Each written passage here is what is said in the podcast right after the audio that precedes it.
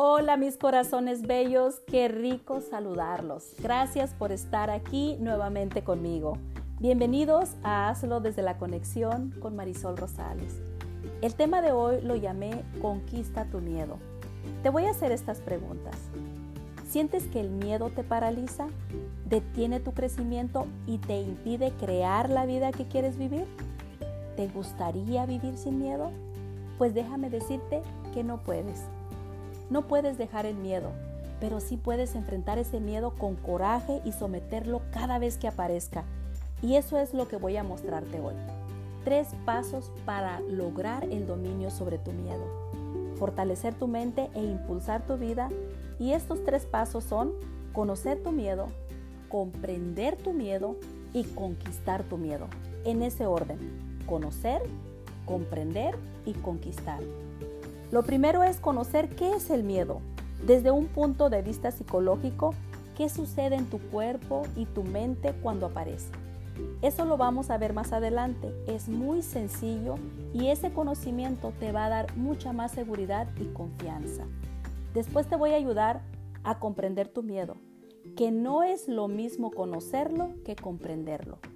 Comprenderlo es darte cuenta el porqué de tu miedo comprender la razón del por qué tu miedo está ahí y esta comprensión te da otro punto de vista.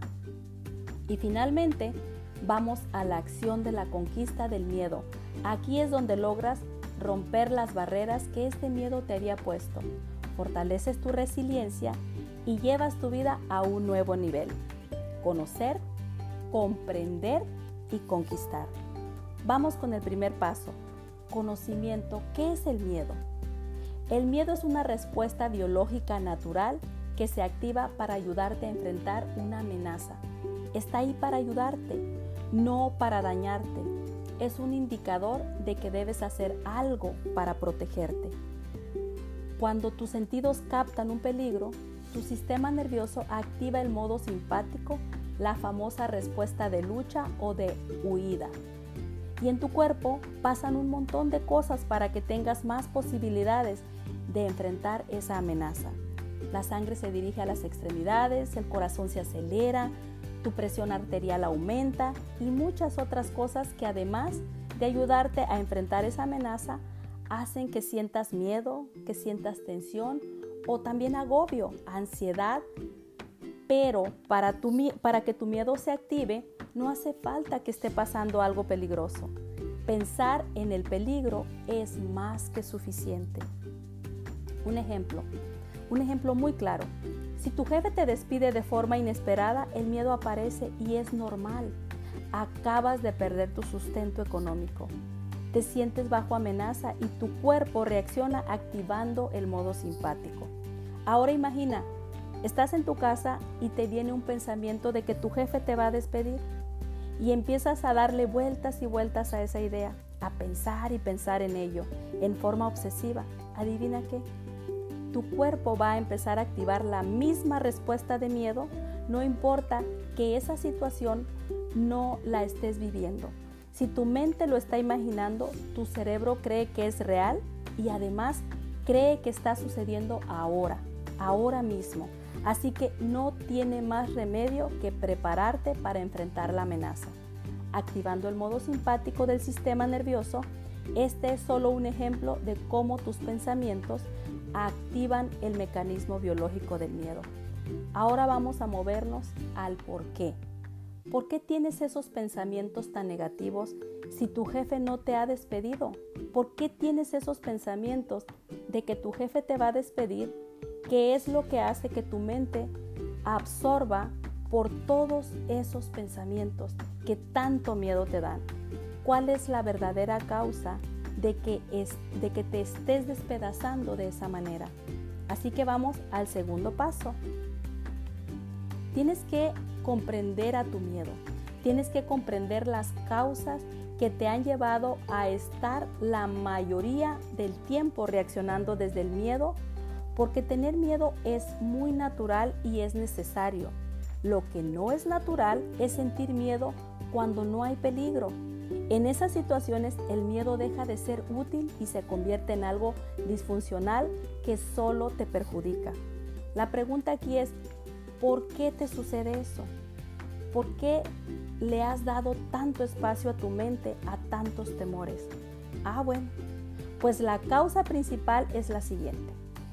Tu cerebro se ha convertido en un cerebro miedoso y la mayoría de tus actividades cerebrales están ahora bajo el dominio del temor, de la duda, de la desconfianza y la inseguridad. Y te cuento por qué. ¿Por qué te está sucediendo esto? Tu cerebro tiene una extraordinaria capacidad de reorganizarse y cambiarse físicamente a sí mismo llamada neuroplasticidad. Dirás, ¿cómo funciona eso? Muy sencillo. Cada vez que te sucede algo, tu cerebro toma nota y si algo te sucede de forma muy frecuente, tu cerebro cambia para adaptarse. ¿Tiene sentido esto, verdad? Si eso te está pasando muy seguido, pues es mejor estar preparado, porque es muy posible que te vuelva a suceder. Porque tus pensamientos para tu cerebro son como cosas sucediéndote ahora mismo. Tus pensamientos son experiencias que tienen el mismo peso neurológico que tus eventos y situaciones cotidianas. Si cada día tienes entre 70 mil y 90 mil pensamientos y la mayor parte del tiempo te la pasas pensando en lo que te da miedo, lo que te preocupa o en lo que te gusta, pues ahí lo tienes. Tus pensamientos han creado la arquitectura neural que ahora te mantiene siempre en el miedo, la negatividad y el temor. Ahora has creado un cerebro negativo que opera la mayor parte del tiempo desde el miedo y casi cualquier cosa que te suceda va a terminar metida en esos circuitos del miedo en una forma o en otra. Es por eso que hay tanta gente que tiene mucho miedo aún cuando le están sucediendo cosas buenas les pasa algo bueno, pero esa información es rápidamente filtrada por las frutas neurales de la negatividad y es ahí cuando el miedo ya los tiene agarrados una vez más. Lo bueno se descarta y lo malo prevalece y parece que solo queda la voz del miedo que silencia la voz de la alegría, ¿verdad? ¿Comprendes ahora cómo funciona? ¿Te has pasado tanto tiempo pensando en todo lo que te da miedo que tu sistema nervioso se ha mantenido con el modo de lucha, de huida activo por periodos extremadamente largos? Así que tu cerebro se ha convertido en un cerebro miedoso porque es lo que ha experimentado con mayor frecuencia. Pero tú puedes cambiar esto. Tú puedes dirigir tu neuroplasticidad, desmantelarla todas esas rutas del miedo y crear un cerebro radiante que está orientado a la posibilidad y a la confianza. Y aquí es donde vamos al tercer y último paso. Y ahora que ya conoces qué es el miedo y comprendes por qué ocupa tanto espacio en tu vida, vamos a la conquista de ese miedo. La clave para conquistar tu miedo es lograr el dominio sobre dos aspectos de ti. El primero es el dominio mental. Cuando el miedo aparezca, no perder la cabeza, mantener la calma y ser capaz de cambiar tu relación con ese miedo para que no te someta. Y el segundo es el dominio nervioso, que es la parte corporal o biológica. Tienes que aprender a salir del modo simpático de tu sistema nervioso de respuesta de amenaza y entrar de modo opuesto, que es el sistema nervioso parasimpático, de forma consciente, intencional y voluntaria. Cuando dominas estos dos aspectos de ti, de tu, dimensión mental, tu dimensión nerviosa, conquistas tu miedo. ¿Cómo lograr el dominio mental? Esta mentalidad resiliente solo se logra con acción. Para fortalecer tu mente tienes que hacer todo eso que la voz de tu miedo te dice que no hagas. Hacer eso que te está impidiendo hacer. Tienes que llenarte de coraje y actuar. No basta solo con pensar o con tener buenas intenciones, porque si solo te quedas en el mental o en el desear o en el aspirar, no conquistas nada. Y cuando actúas a pesar de tu miedo, cuando no te detienes a pensar de qué sientes, de que tu, de que tu miedo, que sientes que tu miedo está ahí, tan intenso como siempre, ahí es cuando estás volviéndote más fuerte mentalmente, más resiliente. Así que cuando tu miedo empieza a decirte todas esas cosas que siempre te dice y que te paralizan, arrincónalo, actuando, actúa y dale un golpe duro. Demuéstrale que ya no tiene ningún poder sobre ti, que tú ya no te dejas dominar cuando él aparece. Así que acción, acción y más acción. Ahora, ahora ¿qué sucede cuando el miedo va más allá de lo mental y se convierte en pánico y ansiedad? Bueno, cuando esto suceda, tu mentalidad por sí sola no va a servir de mucho porque tus sensaciones físicas serán demasiado intensas. En este caso tendrás que ir por lo biológico o lo nervioso, que es el segundo aspecto que debemos dominar. Tienes que sacar intencionalmente a tu sistema nervioso del modo de amenaza y activar la respuesta de relajación para desactivar las sensaciones físicas que te están golpeando. Dirás, ¿cómo lograr esto? La mejor forma de hacer es de hacerlo es la respiración. La respiración abdominal, respirar usando el estómago, este tipo de respiración es una clara señal para que tu sistema nervioso salga rápidamente de la emergencia y active el modo de crecimiento y reparación.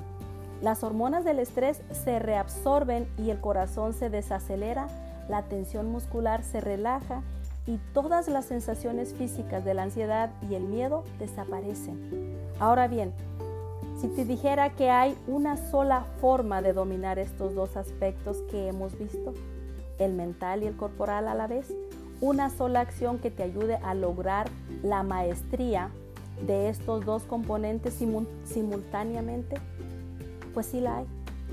Y es la práctica de la meditación es la mejor forma de orientar a tu mente hacia el crecimiento, desarrollar tu resiliencia para enfrentar tu miedo con coraje y regular tu sistema nervioso para que tu biología no se queden secuestradas en el modo de amenaza.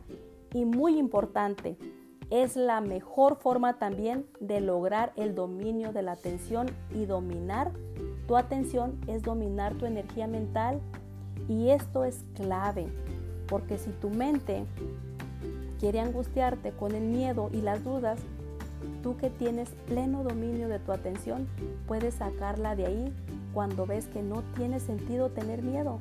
Notas tu miedo, eres consciente de que está ahí, pero ves que no es necesario, que no te ayuda a encontrar solución a los desafíos que ahora enfrentas, puedes discernir que el miedo no te ayuda y puedes salir de ahí de forma consciente y al hacerlo disuelves la vieja arquitectura neural del miedo, autorregulas tu sistema nervioso y creas un nuevo cerebro literalmente.